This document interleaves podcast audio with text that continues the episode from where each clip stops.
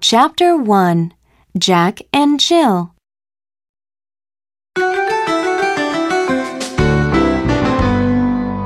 Jack and Jill went up the hill to fetch a pail of water. Jack fell down and broke his crown. Jill came tumbling after.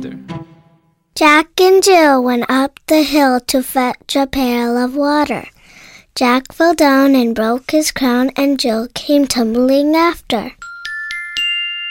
Jack and Jill went up the hill to fetch a pail of water. Jack fell down and broke his crown. Jill came tumbling after.